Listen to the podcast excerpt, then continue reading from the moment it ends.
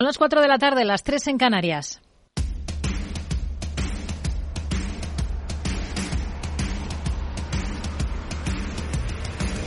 No decida lo que hará el mercado. No se salte las normas de su operativa. No se deje dominar por sus emociones. Mercado Abierto con Rocío Arbiza. Muy buenas tardes. Se revisa a la baja el crecimiento de Estados Unidos en el último trimestre. El PIB de la primera potencia económica mundial baja del 2,9 de la primera estimación a una cifra del 2,7% interanual, lo que implica que se crece a un menor ritmo en comparación con el trimestre anterior, el tercero de 2022, que se saldaba con un dato del 3,2% en tasa interanual. El nuevo dato refleja principalmente la revisión a la baja del gasto en consumo, en cierta parte compensado por la revisión al alza de la inversión fija no residencial. Sin cambios por el lado del paro semanal, que se mantiene casi plano con respecto a los siete días anteriores y ahora solo queda esperar a la referencia de mañana al índice de precios del gasto en consumo personal, el PCE, que se va a conocer y que siempre sigue muy de cerca la Reserva Federal sobre todo cuando venimos de unas actas de la última reunión de la Fed que concluyen que prevé seguir subiendo tipos este año y que va a elevar el ritmo si lo considera necesario. Todo en ganas de encarrilar una inflación que, según asegura aquí en Capital Radio Carlos Garriga, vicepresidente de la División de Estudios de la Fed de San Luis, de la que el mercado siempre ha tenido una expectativa distorsionada frente a la que siempre ha tenido la Reserva Federal.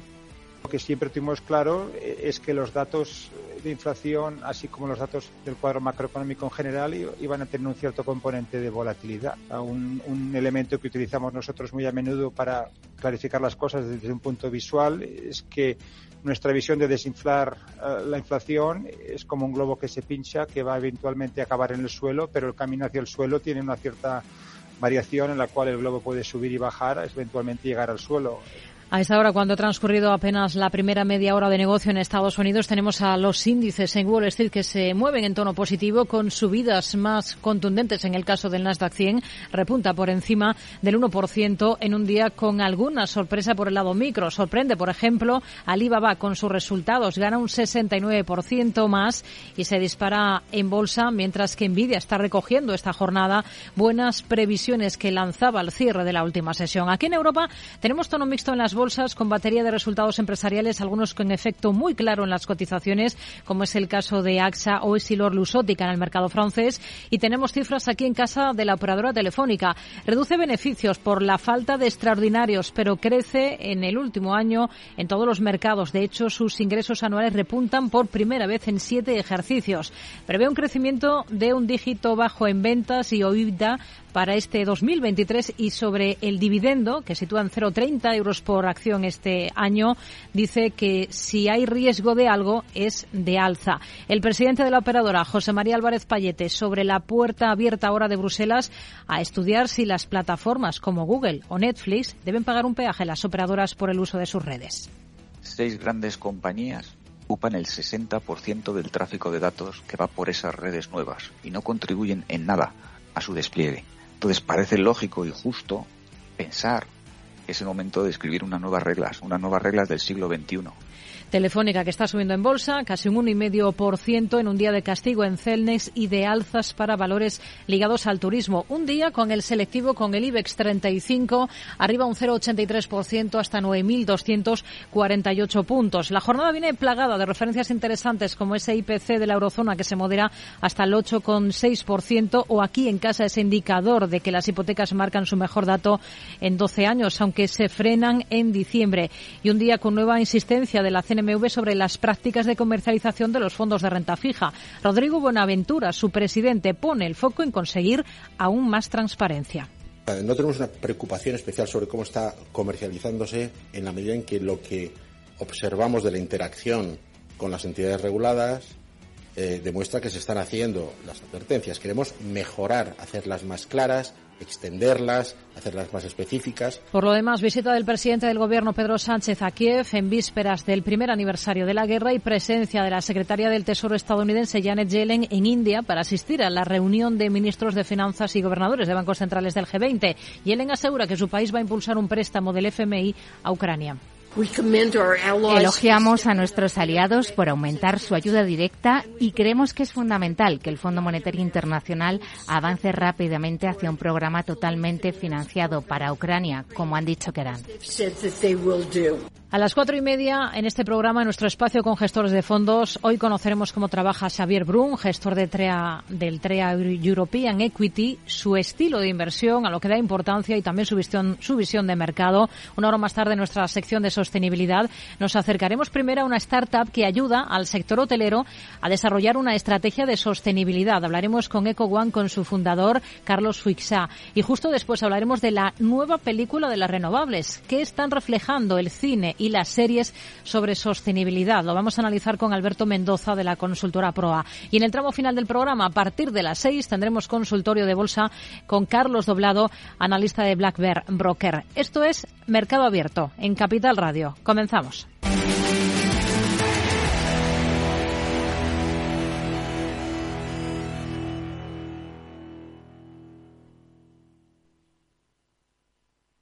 Mercado Abierto, Capital Radio.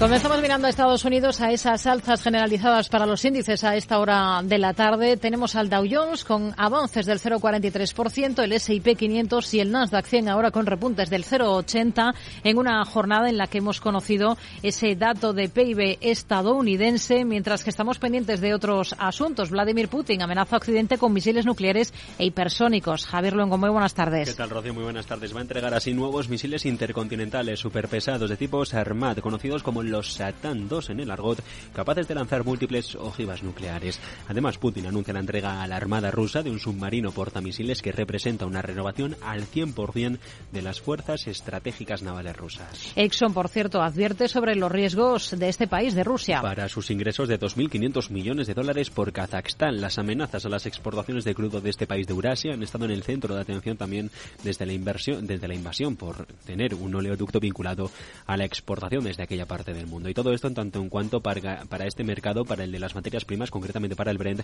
Morgan Stanley le da un impulso a la perspectiva de crudo de demanda mundial hasta los casi 2 millones de barriles. Hito en Apple frente a la diabetes. Su reloj inteligente podrá detectar la glucosa en sangre. Según eh, adelanta un experto de Bloomberg en la firma, la compañía tiene un proyecto de tecnología para sus relojes inteligentes que vendrían de la mano de un nuevo chip conocido como fotónica de Sicilio y un proceso de medición denominado espectroscopia de absorción óptica. Meta afronta su segunda ronda de despidos en los últimos tres meses. Según cuenta el Washington Post, esta vez la firma se espera, se espera, se está preparando para echar a miles de trabajadores de todas las secciones a nivel mundial para reestructurar el planteamiento del organigrama de la firma. Wells Fargo va a despedir a más de 500 empleados. Eh, su división de hipotecas, en el marco de un cambio de estrategia, la nueva dirección que pretende tomar la entidad estadounidense incluye la salida de los trabajadores de préstamos que en gran medida llegan a todo el resto del sector.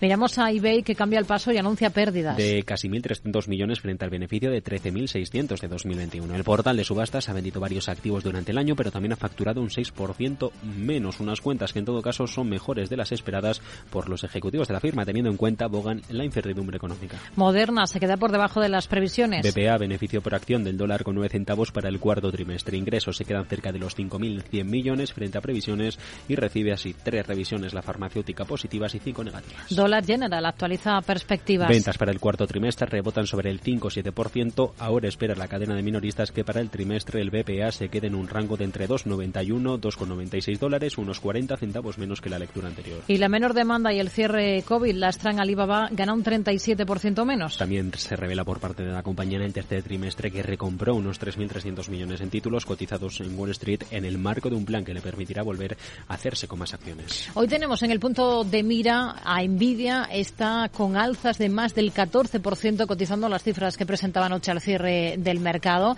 En el lado negativo hay algunos movimientos también interesantes, por ejemplo, Lucid Group con caídas de más del 16%, Moderna después de presentar resultados se deja más de un 7%, eBay también está cotizando los suyos de anoche más de un 5,7% de retroceso. Vamos enseguida a mirar al mercado americano, lo hacemos con Rafael Damborenea, profesor de finanzas en EUDE Business School. Rafael, muy buenas tardes.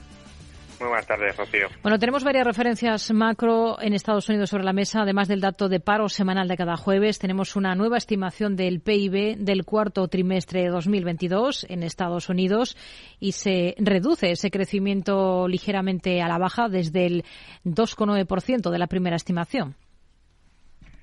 Sí, han vuelto a caer las peticiones de subsidio por desempleo, así que eh, siguen esos síntomas de fortaleza en el mercado laboral estadounidense y todo eh, pese a esos despidos en las grandes compañías tecnológicas como los que habéis comentado ahora eh, de Meta, pero que bueno probablemente contrataron todas muy por encima de sus capacidades durante la pandemia y ahora están volviendo a la normalidad. Por otro lado, como has dicho, revisión a la baja del Producto Interior Bruto, pasa al 2,7%, pero bueno, mm, siempre digo que no tiene mucho sentido estar mirando eh, casi en marzo de 2023 lo que hizo la economía a finales de 2022, ya que los mercados se mueven por expectativas. Y poco más, tenemos un arranque positivo, el Standard Poor's 500 sigue negándose a perder esa cota de los 4.000 puntos y como dije la semana pasada me llama la atención que los sectores líderes no sean precisamente los más defensivos y tenemos ahora mismo a industrial, financiero y materiales eh, liderando la clasificación. Hmm. Todo después de unas últimas actas de la FED que califican la inflación como inaceptablemente alta, aunque se deduce de esas actas que la Reserva Federal prevé seguir subiendo tipos y que va a elevar el ritmo si lo consideran necesario. Justo ahora cuando arrecia el debate ¿no? sobre, sobre cómo los últimos datos macro en Estados Unidos han afianzado esas expectativas de que igual tenemos tipos altos durante más tiempo. Sí, hemos visto cómo ha desaparecido el término eh, desinflación de sus actas y parece que van a mantener el alza de tipos en las próximas reuniones. También pienso que mm, tarde o temprano tendrán que dejarse de comparar con ese objetivo eh, del 2% y asumir pues que pueden pasar muchos años hasta que volvamos a esos entornos y si es que volvemos alguna vez. Bruselas abre la puerta a que las grandes tecnológicas estadounidenses paguen por el uso de las redes. Ha sido una reivindicación histórica de las compañías de telecomunicaciones. Esto afectaría a plataformas, a nombres como Netflix o Google. Esta última, Google, ya ha dicho que ahorra miles de millones a las telecos en costes de red. Eh, lo que parece claro es que el debate ahora mismo está abierto, ¿no? ¿Cómo afectaría a las grandes tecnológicas que al final se atienda por parte de, la, de los organismos regulatorios aquí en Europa a esas peticiones históricas de las telecos? Es todavía pronto para extrapolar el impacto en términos de coste a la cuenta de resultados eh, de los grandes gigantes tecnológicos de Wall Street, partiendo además de que simplemente mm, se trata de una consulta pero es lógico que las telecos pues bueno hayan terminado por explotar no aquí cada uno va a defender lo suyo. Como has comentado es una reivindicación que viene ya de tiempo atrás y habrá que ver eh, cómo van a repartir el coste de la expansión de redes para seguir permitiendo ese desarrollo de la transformación digital. En este aspecto mm, creo que al final se genera un círculo virtuoso. Cuanto mayor sea la oferta de las empresas tecnológicas más capacidad eh, vamos a demandar los usuarios y eso recae en la cuenta de resultados de una teleco cuando pagamos el Internet todos los meses. Así que eh, es un tema complejo y va a ir para largo porque, bueno, habría que definir que eso que se considera eh, un reparto justo ¿no? entre tecnológicas y telecos. Hmm. Tenemos en el punto de mira, por ejemplo, a Nvidia. Se están cotizando las cuentas presentadas anoche por esta, por esta compañía. ¿Cómo ha visto esas cifras? Porque ha presentado expectativas favorables, ¿no? De hecho, se está recogiendo hoy en bolsa eh, todo esto porque está disparado a más de un 14%. Sí, buenos números, por encima de las expectativas. Lógicamente vemos un recorte ¿no? en ingresos y beneficios con relación al mismo periodo del ejercicio anterior, pero bueno, es algo que le está ocurriendo a muchas compañías. Pero la verdad es que es una empresa eh, muy interesante, con varios frentes abiertos, esa oportunidad incipiente de la inteligencia artificial, eh, la extrema competencia en el sector de los fabricantes de chips y también tienen ese riesgo de que gran parte de las ventas eh, proviene de una industria ya muy madura, pero que también es extremadamente rentable, pues el nicho de los videojuegos de ordenador.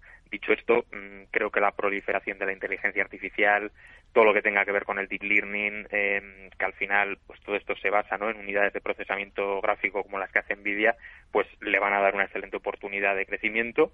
Parten también con ventaja en el campo de la conducción autónoma con su plataforma eh, DrivePX y especialmente pues eh, cuentan con una barrera de entrada importante ya que por mucha competencia que haya en el sector, esa creciente complejidad de los procesadores gráficos hace que sea muy difícil ¿no? competir con el enorme presupuesto que Nvidia destina a toda esa parte de investigación y desarrollo. Tenemos a Nvidia liderando las alzas, eh, por ejemplo, en el S&P 500 ahora, Quantas Services también con muy buen tono, por encima del 13% de subida. En el lado de las caídas destaca Moderna, con un recorte superior a los 7 puntos porcentuales. ¿Cuáles piensa que han sido las claves de los resultados que que ha presentado la compañía farmacéutica? La verdad es que no han sido para tirar cohetes, ingresos en línea con lo esperado, pero el beneficio por acción eh, ha quedado muy por debajo de las expectativas y no digamos nada si comparamos eh, con cómo era la película hace un año con esos vientos de cola eh, con las vacunas ¿no? contra el coronavirus. De todos modos, más allá del ruido de corto plazo, es de esas compañías que se pueden volver a mirar. Tenemos una caída de prácticamente el 75% desde los máximos del verano de 2021 y con una baza importante que es la de las esperanzas positivas de la vacuna contra el virus respiratorio que tienen en fase 3. Ahí eh, pueden tener ya más de un 50% de probabilidades de que les aprueben la, vacuna. Eso sí, mm, le veo mucho más riesgo que a otras grandes del sector farma, así que tendríamos mm, que ser muy exigentes con la valoración. Es verdad eh, que la eficacia de la vacuna moderna contra el COVID-19 ha servido precisamente para validar esa tecnología de ARN mensajero y eso le puede abrir puertas eh, a una amplia gama de áreas terapéuticas que puede ser pues no sé, vacunas eh, profilácticas, pasando por temas de, enfermedades, enfermedades raras, el cáncer, pero desde luego mm, no va a ser un camino de rosas porque muchos competidores van a estar ahí dando guerra. A mí, de hecho, gustan mucho más si tuviese que invertir Johnson Johnson o Pfizer, pero es verdad que no tienen ahora mismo mm, tanto margen de seguridad como Moderna en términos de precio. Hmm. Tenemos a Moderna con caídas ahora de más del 7% en 146,90 dólares. Gracias por acompañarnos en este espacio, por analizar con nosotros todos estos protagonistas del día en Wall Street. Rafael Damborenea, profesor de finanzas en de Business School. Muy buenas tardes. Buenas tardes, Rocío, muchas gracias. Dentro del Nasdaq lidera las caídas Lucid Group, es un 16,8%, lo que está recortando la compañía. Tenemos a Netis con descensos de más del 6%, eBay baja por encima de los 5 puntos porcentuales, también está entre los peores esta jornada.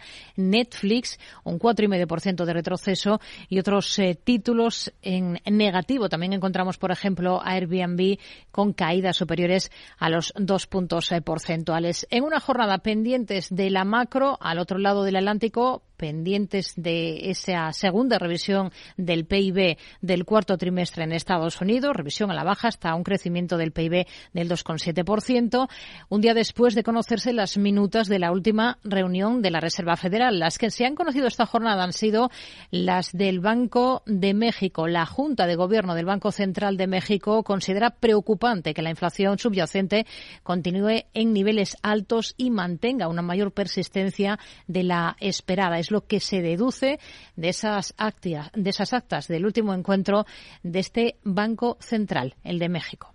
Tardes de Radio y Economía. Mercado Abierto. Tomaré el sashimi de salmón y después este fondo de renta variable japonesa. ¿Cómo? Y cárguelo todo a la misma cuenta, por favor. Si eres cliente de Renta 4 Banco, estás acostumbrado a tenerlo todo en el mismo lugar. Realiza pagos con tarjeta, transferencias y domiciliaciones desde tu cuenta de inversión. Entra en r4.com y descubre nuestros servicios gratuitos. Renta 4 Banco, más especialista, más para todos. Somos una comunidad que no necesita filtros, con seguidores de todas partes del mundo. Somos una red social unida una tierra que avanza, que crea y que cuida, con amigos que van mucho más allá del tiempo real. Una comunidad orgullosa de estar muy conectada con nuestra manera de sentir y nuestra manera de vivir. Feliz Día de Andalucía. Esta es tu comunidad. Un mensaje de la Junta de Andalucía. ¿Traerías tu hipoteca a Cuchabank si te mejoramos las condiciones? Consúltanos directamente. Cuchabank, tu nuevo banco. Más info en cuchabank.es. Capital Radio 103.2. Mercado Abierto con Rocío Arbiza.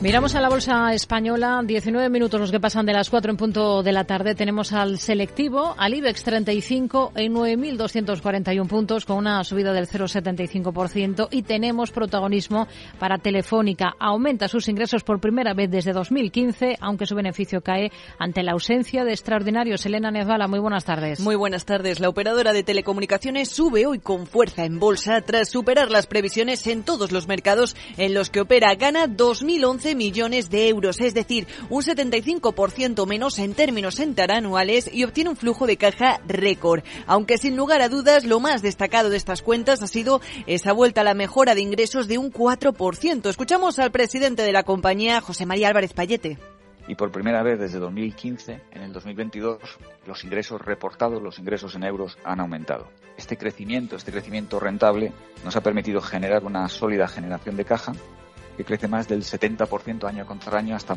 hasta superar los 4.500 millones de euros.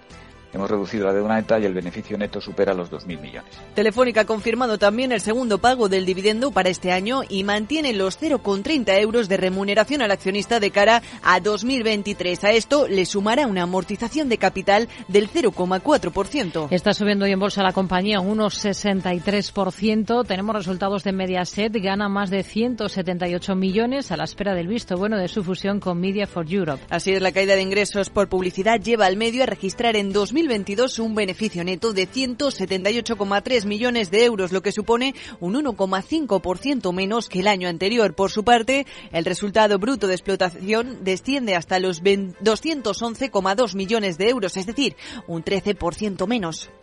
Cae también el beneficio de A3 Media, que anuncia un dividendo de 22 céntimos por acción. Esto es un 4% menos que un año antes. No obstante, los ingresos netos avanzan un 1,3% hasta alcanzar los 950,8 millones de euros.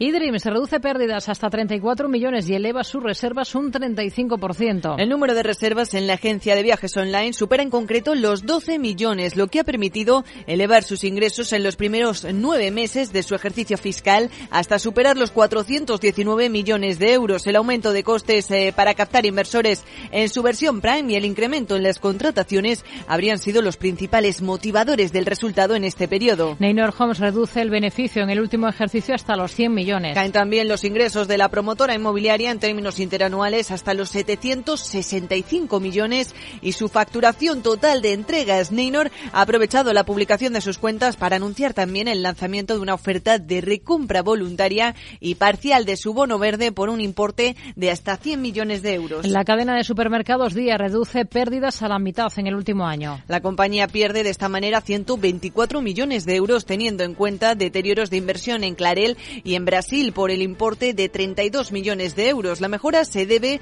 en mayor medida al aumento de los ingresos de día y al efecto positivo que ha tenido la inflación en sus activos monetarios. Día y Carrefour entre las sancionadas por incumplir la ley de la cadena alimentaria. Son dos de los nombres eh, multados por la Agencia de Información y Control Alimentarios. La mayoría de faltas eh, responde al incumplimiento de los plazos de pago, la inexistencia de contratos por escrito o la no inclusión del precio en dichos contratos. Aquí, en Capital Radio, el secretario secretario de Ganadería de UPAR, Román eh, Santalla, habla de multas simbólicas, pero con impacto en reputación. en la parte reputacional, pues sí, porque pues, son señaladas, eh, salen con nombres y apellidos, saben quién eh, las cosas hay que hacerlas eh, bien y esa es la parte que nosotros, como le decía, pues hemos trabajado mucho y luchado mucho. Dominion invertirá 2.000 millones en renovables hasta 2026. En esta apuesta se ha marcado como objetivo alcanzar 2 gigavatios en operación para finales de 2026 con proyectos en Latinoamérica y Europa, en su mayoría fotovoltaicos, para lo que movilizará 2.000 millones, la mayor parte a través de financiación bancaria. Hoy en el continuo tenemos a OHL liderando las alzas, más de un 6% está repuntando la compañía, Netex ocupa el lugar opuesto, se deja por encima de los cuatro puntos porcentuales, lo mismo que Arima Real Estate o Duro Felguera, que se deja casi ese 4%. Vamos a analizar lo que está ocurriendo, lo vamos a hacer con Manuel Llorente, analista de Mirabot Equity Research en España. Hola Manuel, muy buenas tardes. Hola, muy buenas tardes, Rocío. Bueno, hoy tenemos tono positivo para la bolsa española, para el IBEX 35, alzas del entorno del 0,79% en estos instantes, con macro a tener muy en cuenta en Estados Unidos y también con ese dato de IPC de la eurozona, eh, en un entorno en el que todo el mundo está ya pensando o descontando más subidas de tipos, ¿no? Sí, sí, absolutamente. Eh, tienes toda la razón. Es decir, em, es una sesión un poco de, de vu de lo que llevamos de año, ¿no? Hemos visto unos datos de inflación que podríamos denominar como mínimo tozudos, ¿no? Eh, con una inflación subyacente que, se ha incrementado hasta el 5,3 versus 5,2%, y esto, pues bueno, está provocando un, un, uh, un, incremento de la pendiente en la curva en la curva de los tipos. Esto, que el año pasado hubiera sido un signo claro de caída en las bolsas, sin embargo, pues este año eh, eh, no está siendo así. Estamos viendo una importante descorrelación entre el mundo del equity y el mundo de los bonos, ¿no? Y ahí, y ahí viene la pregunta, ¿qué, ¿qué está mirando el mercado en el 23? que no está miraba, mirando en el 22? Y ahí, pues, obviamente hay que ampliar un poco el marco a lo que son las expectativas de resultados, el crecimiento, etc. etc ¿no? eh, yo personalmente considero que eh, me parece razonable que el mercado mire más allá del empinamiento de la curva de tipos, pero eh, eh, antes o después se tendría que producir una cierta correlación otra vez entre el mundo del equity hmm. y el mundo del bono. Hablando de resultados, tenemos sobre la mesa los de Telefónica. ¿Cómo los ha visto? ¿Qué es lo mejor y lo peor de esas cifras? Bueno, pues la verdad es que los resultados de Telefónica no nos han traído gran cosa, ¿no? Que llevarnos a, la boca. Eh, por lo positivo, destacaría igual eh, cierta aceleración del crecimiento de las ventas, ¿no? que dado los temas estructurales en los que está metido la compañía, pues es, relevante esa aceleración de crecimiento eh, hasta el 4% en las ventas y eh, con España creciendo por primera vez eh, en los últimos tres años, ¿no? Hasta el 0,6%, ¿no? Eh, también en una compañía con los, temas de endeudamiento como, de, como es Telefónica, el hecho de que haya generado dos billones de euros de, caja en el, en, el, en, el, en el trimestre también me parece eh, positivo. ¿no? Eh, en cuanto a lo negativo, pues, un, pues cierta presión en márgenes, sobre todo en Brasil, por los temas de la inflación. Tenemos o sabemos que la compañía va a mantener los 0,30 euros de dividendo en efectivo. Ha dicho Álvarez Payete que si hay algún riesgo con el dividendo es precisamente al alza. ¿Qué potencial le ven ustedes al valor ahora? Bueno, eh, el, tema del, del dividendo telefónico, como bien sabes, siempre ha sido un anatema para el mercado. Yo, creo que eh, el ajuste de las expectativas con la realidad ya se produjo hace, hace varios años eh, y con respecto a nuestra, a nuestra opinión en el valor, pues em, la verdad es que eh, Telefónica está un 50% por debajo de los niveles pre-COVID, ¿no? Eh, y desde ese punto de vista debería haber una bolsa de valoración latente. Eh, sin embargo, no es menos cierto que la compañía sigue con los mismos problemas estructurales. Todos eh, sabemos de la mejora en los servicios que ha habido en los últimos 5 o 10 años en el sector de las telecomunicaciones. Hemos pasado del 2G al 3G, a las tarifas planas, eh, a, la, a la ilimitación de los datos, etc, etc. Sin embargo, las compañías no están siendo capaces de facturar esa mayor cantidad de servicios al cliente. ¿no? Solo se está produciendo unos problemas crónicos en la parte de arriba de la cuenta de resultados y en la generación de caja. ¿no? Y esto es así por un entorno regulatorio eh, que les está dando caponazo tras caponazo. Entonces sí, hay un depósito de valoración en Telefónica, pero hasta que no se vea una voluntad regulatoria evidente en Europa, pues eso puede tardar tiempo en, en materializarse. Hmm. Buen tono el que estamos viendo en valores ligados al turismo, como es el caso de IAG, por ejemplo, en vísperas, por cierto, de su presentación de resultados mañana. ¿Qué esperan ustedes de las cuentas y, sobre todo, qué esperan del valor en bolsa? Mira, pues las cuentas esperamos un continuismo con respecto a sido con respecto a lo que ha sido ese mejor perfil de resultados por todo el tema del, del, del eh, para que te hagas una idea, la compañía en el cuarto trimestre estanco del año pasado creció 300 millones de euros y puede estar fácilmente rondando en un resultado positivo de 500 millones de euros para este cuarto trimestre, ¿no?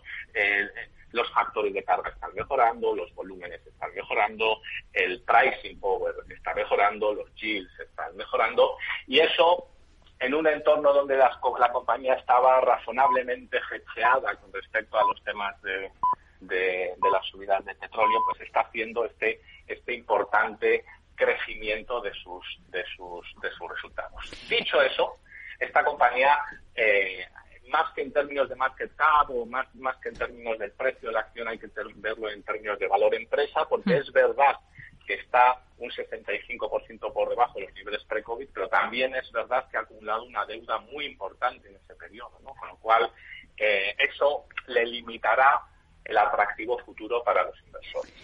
Al inmobiliario es otro de los sectores a los que debemos mirar esta jornada. Aquí ha presentado, por ejemplo, la promotora Neynor Homes. ¿Qué visión tiene para esta compañía? Pues mira, Neynor ha hecho sus deberes para el 22, eh, con unas entregas de 2.743. Eh, también es relevante el tema eh, de las subidas de precio de un 5%, absorbiendo el, incremento de los costes de producción eh, de, doble dígito, con lo cual, en términos de delivery de, resultados del 22, la verdad que la verdad es que ha estado en línea con nuestras expectativas. Y contrariamente a lo que pudiera parecer, eh, el guidance que ha dado la compañía para el 23, tanto en entregas como, como, como, como en EBITDA sigue siendo eh, bastante supportive para el precio de la acción. ¿no? no hay una desaceleración. El mercado inmobiliario eh, está apoyado en una cierta restricción desde el punto de vista de, de, la oferta, especialmente en el segmento Build to Rent. Y esto, y esto hace que eh, las dinámicas sean más positivas de lo que se pudiera esperar en esta altura del ciclo. ¿no? Dicho eso, eh, tampoco le tampoco le vemos excesivo recorrido por a los niveles a los, a los niveles actuales esto ya estaría parcialmente cotizado. Manuel Lorente, analista de Mirabot de Equity Research España. Gracias por su análisis con nosotros. Muy buenas tardes. Bueno, Rocío, encantado. Un abrazo.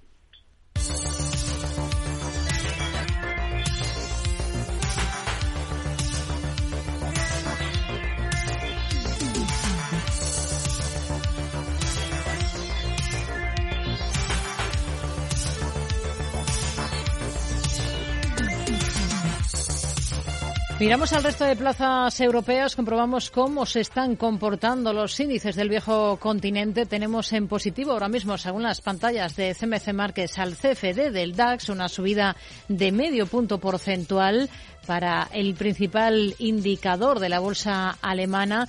Encontramos a la bolsa francesa, el selectivo CAC 40, en positivo también con una subida del 0,63%. Observamos a esta hora de la tarde cómo está repuntando la bolsa italiana de manera clara en torno al 1% de subida a esta hora de la tarde en una sesión en la que tenemos eh, tono ligerísimamente negativo para el FT100 de Londres, apenas recorta un 0,07%. El selectivo europeo Eurostox 50 está en positivo, está con alzas del 0,77% en una jornada con una auténtica avalancha de presentación de resultados en Europa. Selena Niezbala. Así es, aunque con tono positivo en la mayoría de plazas bursátiles, las ventas se imponen esta jornada en eh, muchos valores ante el nuevo aluvión de resultados empresariales. Por un lado, la italiana Eni gana más de 13.800 millones de euros. Esto supone más que duplicar el resultado de 5.821 millones anotado por la compañía en el ejercicio anterior. La petrolera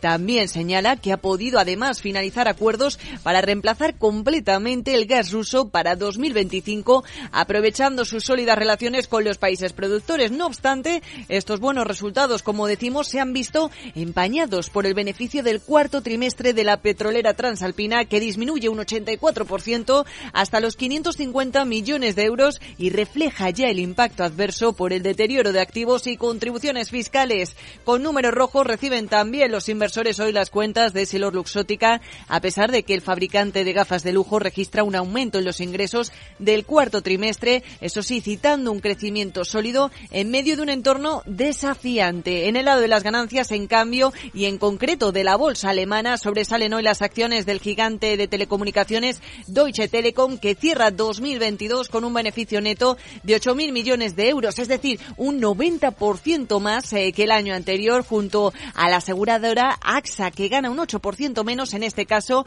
en en 2022 y anuncia un plan de recompra de acciones valorado en 1.100 millones de euros. Mientras tanto, Múnich RE supera el objetivo de ganancias para 2022 con una mejora superior al 70% en el cuarto trimestre y también, aunque por otros motivos, sube con fuerza la alemana Heinemann tras anunciar que se retira del concurso de tiendas libres de impuestos o mayormente conocido como Duty Free en los aeropuertos españoles, puesto en marcha por AENA, que recordemos tiene un volumen de negocio previsto de hasta 18.000 millones de euros. Lo hace, dice la alemana, por existir líneas rojas contractuales para salir del proceso. Por su parte, la compañía de defensa más grande de Gran Bretaña, By Systems, ha dicho que prevé que las ganancias vuelvan a subir este año después del salto del año pasado debido a que la invasión en Ucrania, desgraciadamente por parte de Rusia, sigue aumentando el gasto militar.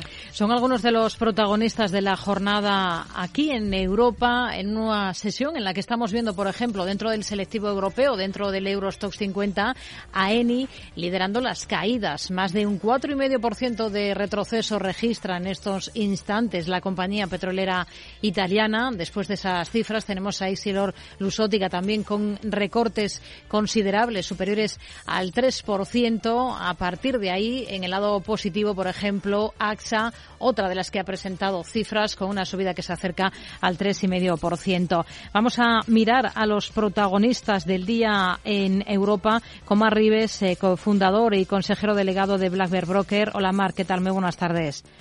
Muy buenas tardes. Bueno, es un día, lo hemos contado, con una auténtica balacha de presentación de resultados. Por ejemplo, protagonismo en el sector telecos, no solo para Telefónica aquí en España. También hemos visto cómo en las últimas horas ha presentado cifras Deutsche Telekom, su comparable alemana, que ha superado los 8.000 millones de beneficio en el último año tras casi duplicar sus ganancias. Eh, no sé cómo ha visto esos números y, sobre todo, qué potencial le ve a este valor en bolsa.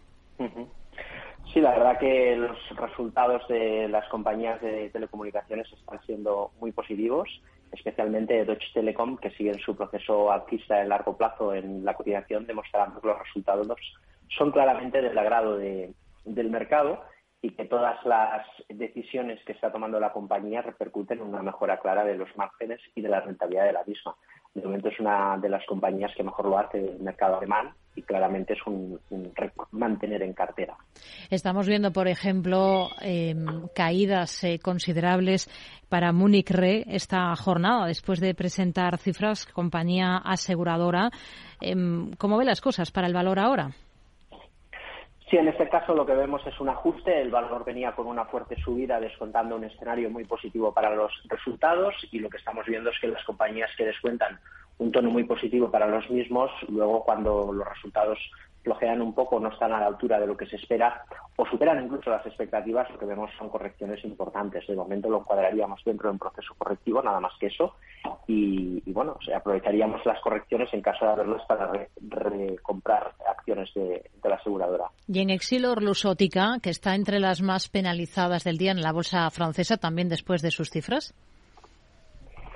Sí, un poco lo mismo. En este caso no es tan exagerada la tendencia alcista que venía cotizando, no hay una sobrecompra importante como si en Munich Re, pero el, el, caso es que la cotización pues no, no tiene ganas de continuar el proceso alcista mientras no se pierdan los 164, interpretaremos que los resultados, pues bueno, tampoco influyen de manera muy negativa, puesto que es el soporte que complicaría el escenario técnico en Essilor-Luxótica. ¿Qué cabe esperar a partir de ahora de la petrolera Eni, después de presentar resultados eh, como el resto del sector, récord de beneficio en bolsa? ¿Cómo lo ve? Sí, otra de las compañías que entraron en una fase de distribución. Lo cierto que los resultados complican este intento de subida libre que había emprendido hace dos semanas y devuelven en zona lateral a la cotización. Nada complicado en el medio y largo plazo, pero sí tener en consideración para aquellos inversores que tengan fuertes beneficios en la compañía, lo cual sería a lo mejor buena idea de eh, hacer eh, recogerlos y cosecharlos para, para invertir en otras oportunidades. Solveig es otra de las protagonistas del día por sus eh, cifras. Eh, técnicamente, ¿cómo está ahora mismo el valor, Marc? En este caso, la cotización está en una tendencia alcista clara. estamos en un proceso correctivo general en todas las compañías del mercado. El mercado duda si corregir o no. Y es el caso de Solvay. No le daría mayor trascendencia al ajuste que estamos viendo hoy, más allá del propio transcurso natural del mercado, con lo cual mantenemos claramente también posiciones en Solvay. Ha habido varias más en Europa que han presentado mm, cifras de compañías como Bui, Soprasteria, WPP. No sé si por técnico hay alguna que le llame especialmente la atención. AXA es una de las compañías que nos gustan, compañía aseguradora interesante que está rompiendo la zona de máximos al calor de un sectorial que es ahora mismo el mejor del mercado, el sector financiero, asegurador y bancario. Así que AXA puede ser una buena oportunidad también para incorporar en cartera en estos tiempos correctivos del mercado. Nos quedamos con ello. Mar Rives, cofundador y consejero delegado de Black Bear Broker. Gracias por analizar con nosotros todos estos protagonistas del día en Europa. Muy buenas tardes. Igualmente, un saludo. Mercado Abierto, Capital Radio.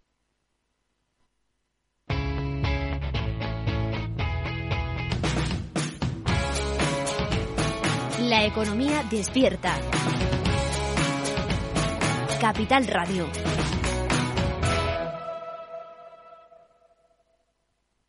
¿Qué es ir más allá? Con Arval podrás llegar donde te propongas de la forma más sostenible y desplazarte como y cuando necesites con una oferta de renting sostenible, segura y conectada.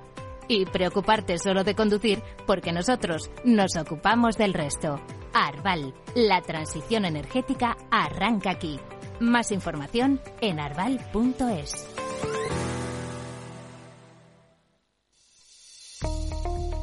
Desde hace más de 75 años nos preocupamos por todo lo que tiene valor en tu vida. Ahora, en Caser Asesores Financieros, también cuidamos de tus intereses. Te ofrecemos un asesoramiento diferencial e independiente para que alcances tus objetivos de inversión.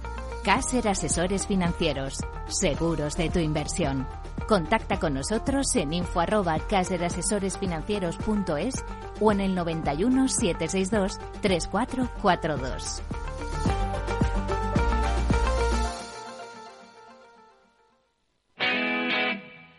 Todos los lunes de 11 a 12 de la mañana en Capital Radio tienes una cita con Rock and Talent.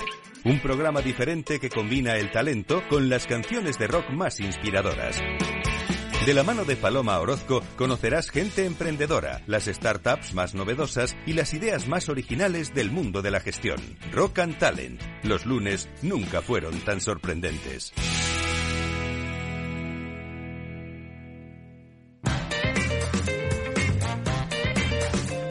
Mercado Abierto, Capital Radio.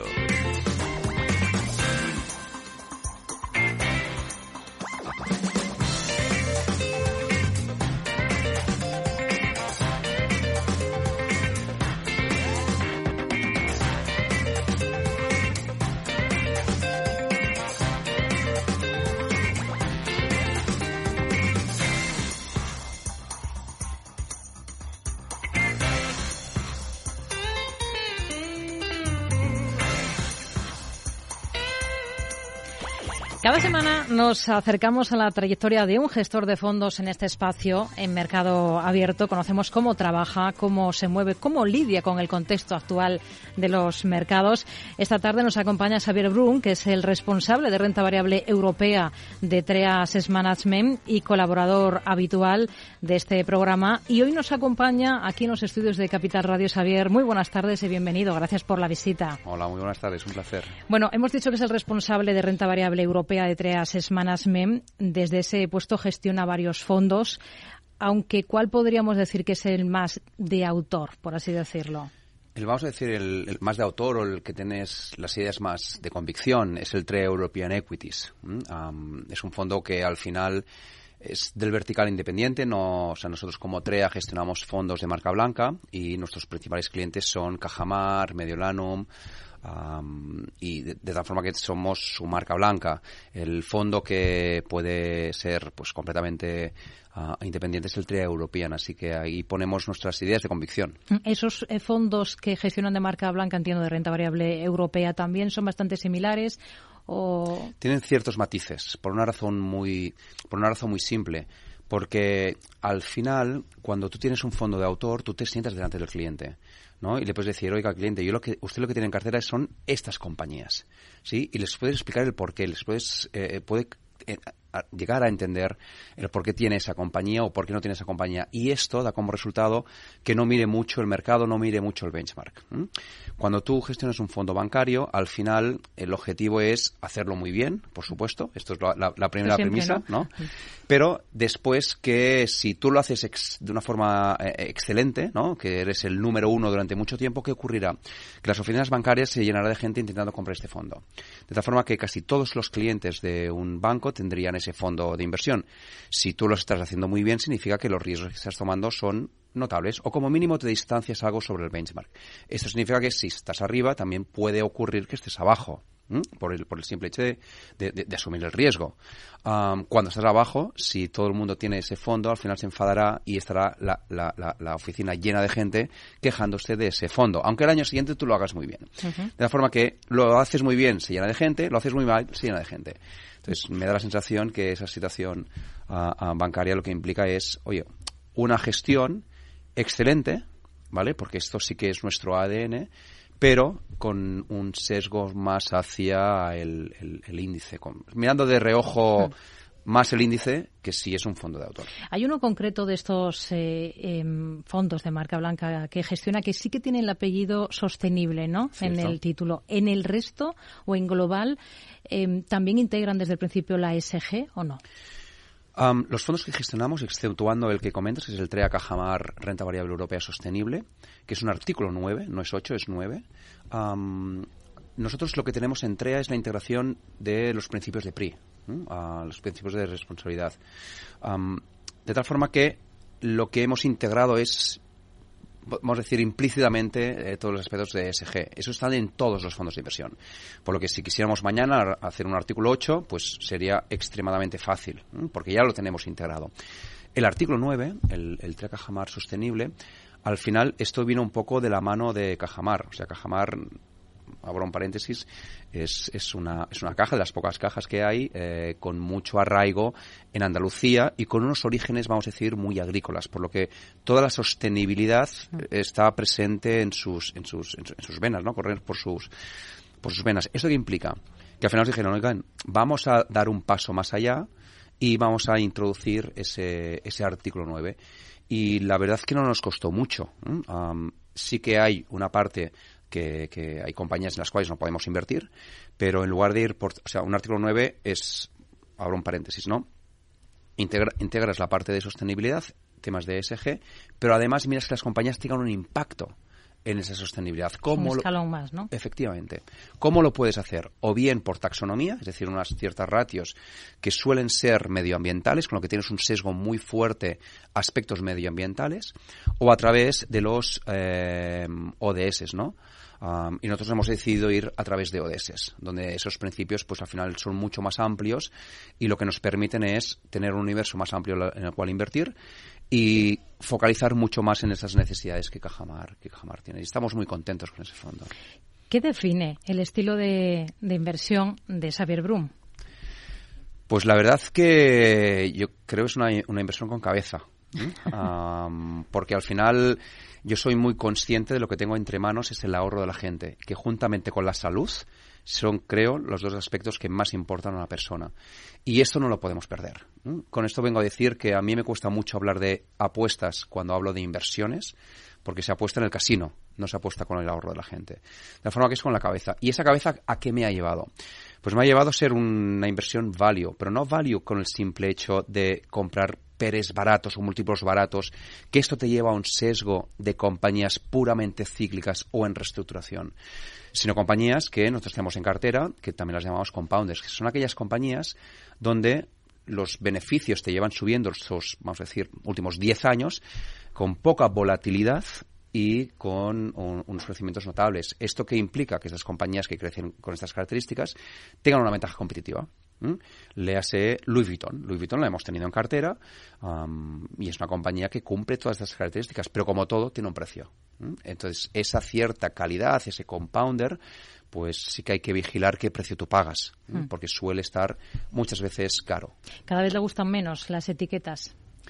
Sí, podríamos decir que, sí, porque al final cuando te etiquetan, uh, te encasillan y al final creo que todos lo que estamos buscando es hacerlo lo mejor. Entonces, esa sí que sería la etiqueta. Hmm. Entrena y hace triatlón para estar preparado para esta carrera de fondo que es la bolsa, a menudo con mucho barullo, con muchos codazos también, incluso patadas.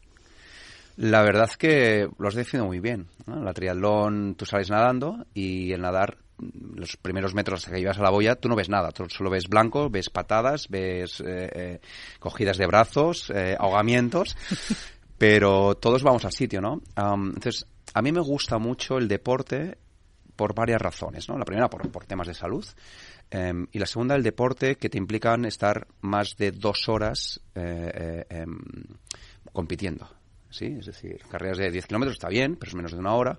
Las medias maratones ya me gustan más, las triatlones ya me gustan más, porque al final son dos horas. ¿Y esto qué implica? Esto implica dos cosas. La primera es el entreno. Entonces, si tú tienes la mente equilibrada, la mente fría, un sitio donde quitar esa presión que nos da ese canto de sirena que se llama mercado, eh, lo que te hace es ser más sereno tomar las decisiones diciendo, oye, esto es correcto o no es correcto, ¿no? Luego, lo que me ayuda mucho es el entreno, como consecuencia la disciplina, que es lo que hemos de tener en los mercados financieros, una disciplina en tu forma de gestionar, tu forma de analizar y tu forma de tomar decisiones. Y luego en la carrera, que es como empieza el año, ¿no? Empieza el año y la meta es el 31 de diciembre. ¿Cómo has terminado esto? Por lo importante, siempre lo digo, no es el tiempo que uno hace desde la salida hasta la meta, sino lo que hace desde la meta hasta la siguiente salida. ¿Qué es el entreno que hay detrás hasta hacerlo? Y eso resume un poco la cartera que uno tiene. Cuando uno tiene una cartera, eso es el entreno, son las horas que hay detrás. Así que yo creo que hay una, una, una comparativa muy buena y a mí personalmente me sirve mucho esa, ese, equilibrio, ¿no? Se habla mucho de temáticas que, hay que tener en cuenta de cara a los próximos años. En las dos últimas semanas estamos hablando de esa clara apuesta de las compañías por la inteligencia artificial. Solo, solo hablamos de ChatGPT. ¿Qué temáticas ve ahora mismo interesantes? Pensando un poquito quizás en la próxima carrera. Pues hay varias. Sí, y hay varias de, incluso de, de, situaciones contrapuestas, ¿no? O, de estilos que, bajo el papel, lo que definíamos antes, ¿no? Que podrían ser estilos completamente opuestos, que yo creo que no lo son. Por un lado, el cobre. Al final, el chat eh, eh, GPT, las renovables, los coches eléctricos, todos tienen un componente que se llama cobre. Pues bien, con las minas que tenemos actualmente, solo tenemos cobre para satisfacer los cuatro próximos años. Si no hacemos nada, a partir de dentro de cuatro años, el cobre, la oferta de cobre disminuirá, pero en cambio aumentará esa demanda y vendrá, es que viene de las renovables. Las renovables ya pueden representar más o menos un 5 o 10% de incremento en la demanda, más allá de la natural. India, sí, si mañana India, con el PIB per cápita, per cápita que tiene, mm. consumiese lo que nosotros consumíamos con su PIB per cápita, eh, aumentaría la demanda de cobre un 5%. Con lo que esto no es el futuro, esto es ya. Y uno mira y, al final ve que, esa demanda de cobre va a existir. Entonces, el cobre. Por otro lado, el petróleo. No creo que es una tesis que, es muy redundante. Al final, el petróleo se ha invertido, petróleo a 80, ya te está diciendo Estados Unidos que hace acopio de las reservas estratégicas y si baja de 80, eh, eh, la OPEP ya actúa. Esto por las parte de las materias primas. Y todo esto del, chat eh, eh, eh, GPT, la inteligencia artificial, los coches semiautónomos, etcétera, etcétera, todo esto va detrás de qué? O sea, hoy lo hablaba con un analista que me decía, no, los coches, el coche autónomo, la curva de adaptación del coche eléctrico que se está acelerando, de tal forma que el coche eléctrico necesitarás muchas más partes mm, del coche eléctrico. Luego la parte más de autónomo, necesitarás muchos aspectos de autónomo. Se está invirtiendo mucho en software por parte de los coches. Pero es que, en última instancia, todo esto implica que tengas que tener un chip. ¿Mm? De tal forma que si tú tiras hacia atrás y haces un análisis 3D que me gusta mucho a mí visualizarlo como una molécula, ¿no? Es con esos átomos que se unen, ¿no? Y, y, y, al final, cuando unes los puntos, te das cuenta que los chips son necesarios para todas las tendencias. Léase inteligencia artificial, léase coche eléctrico, léase medicina donde la medicina, si algo ha permitido toda la parte del COVID, es avanzar muchísimo en los diagnósticos. De tal forma que iremos al ambulatorio, nos harán un diagnóstico y lo que nos darán será mucho más acertado de lo que por ahora nos están dando. Porque hace 10 años el diagnóstico era, te haces una analítica y dentro de X días lo tendrás. Hoy día ya no. Hoy día pones, un, pones saliva en un, en un pote y ya tienes un montón de, de, resultados, ¿no? Así que ahí también hay una revolución. Todas estas ideas que nos está dando, ¿cómo las aterrizamos eh, en, una, en una cartera, que al final es de lo que se trata, ¿no? En el potencial de qué compañías de las que ustedes tienen ahora mismo en cartera confían más de cara al futuro más eh, inmediato, que entiendo que es las que tienen con más peso, ¿no? Efectivamente. Al final, todo esto que he explicado, que es un poco las tendencias, es lo que nosotros llamamos el mar de fondo que es, eh, vale, ¿hacia dónde hay que ir en esa carrera, haciendo el paralelismo a la carrera? ¿Hacia dónde hay que ir? ¿Cuál es el, el camino? Vale, ¿es ese? Vale, perfecto, que tengo una montaña, un valle, etcétera, muy bien. Pues vamos hacia, hacia ese camino. Eso no lo hemos de perder. Pero claro, si yo estoy en la parte de bicicleta y tengo una subida, pues me tengo que preparar que no una bajada, ¿no? Aunque el camino sea exactamente el mismo. Pues esto lo estructuramos con esos mar de fondo. Ese mar de fondo, pues por ejemplo tenemos una compañía con mucho peso que es ASMI. ASMI es una prima hermana de SML. Es más, nació, o sea, ASML fue un spin-off de SMI y al mismo tiempo SMI fue un spin-off de una parte de Philips. Pero bueno, esto es esa parte. ASMI lo que te hace es te pinta, podríamos decir, los chips. ASML lo que te hace es te los dibuja en una oblea que al mismo tiempo esa oblea la hace una compañía que se llama Soitec. La oblea al final es un corte, como una galleta. Soitec hace la oreo, coge la, galleta, le pone otras cosas y hace la galleta Oreo con su relleno, etcétera, etcétera. Esa galleta Oreo se pone en una máquina de SML que te dibuja el, chip a escala nanométrica y ASMI lo que te hace es te pinta para que las propiedades se mantengan. Pero te lo pinta poniendo átomo a átomo esa pintura. Eso es extremadamente delicado, de tal forma que esa compañía se está convirtiendo en ser monopolística prácticamente en su, en su, en su aspecto, ¿no? Crecimientos espectaculares. Luego, Soitec también la tenemos en, en cartera. Este Micro, que lo que hace es toma los chips y los vende a los, a los coches, a la industria, que no hemos hablado de la industria 4.0, que es otra tendencia, pues toda esa parte de, de, chips los vende eh, Micro. Entonces, ese aspecto lo tenemos cubierto con esas compañías. Luego, toda la parte de internacionalización de las cosas, eh, separar China, pues irnos más a India o a Vietnam, pues esto al final implica un, un transporte ¿no? Entonces, todo ese transporte, ¿cómo se hace? Puedes ir vía a, compañías que tienen barcos, donde son muy heavies en, en, inversión, en CAPEX, en activos, eh, por lo que cualquier bajada de los beneficios al final le, impacta, le, impacta muchísimo sobre el retorno. Pues bien, hay unas compañías que son las celestinas del comercio internacional. ¿Quién son las celestinas? Las que ponen eh, eh, te mandan el producto desde España a cualquier parte del mundo y tú solo te has de preocupar de hacer el producto. Ellos lo que te hacen es ¿Qué necesitas? Pues los certificados fitosanitarios del puerto, ningún problema. ¿En qué contenedor te lo ponen? ¿En qué barco te lo ponen? Eh, ¿Cuándo llega a, destino? ¿Qué papeles necesitas? Todo este papeleo lo hacen las compañías llamadas Freight Forwards. Pues bien, hay una pequeñita que se llama Claskin, que es dentro de otras que eh, está dentro del sector de Freight Forward, donde la grande o la mayor de todas es Kuehne+Nagel y DSV, pues bien, esta compañía cotiza a Pérez de 10, Pérez de 9, cuando los otras compañías de SV Kuehne+Nagel cotizan a Pérez de 20, ¿no? así que hay una divergencia bastante, bastante importante. Qué pena, se nos acaba el tiempo. Daría para estar hablando una hora con Xavier Brun, gestor de fondos como TREA European Equities, responsable de renta variable europea de TREA Asset Management. Ha sido un placer. Hasta la próxima. Muy buenas tardes. Hasta la próxima. Muchas gracias. Capital Radio, 103.2 FM. Mario, que eso de que no te da tiempo a pillar el tren.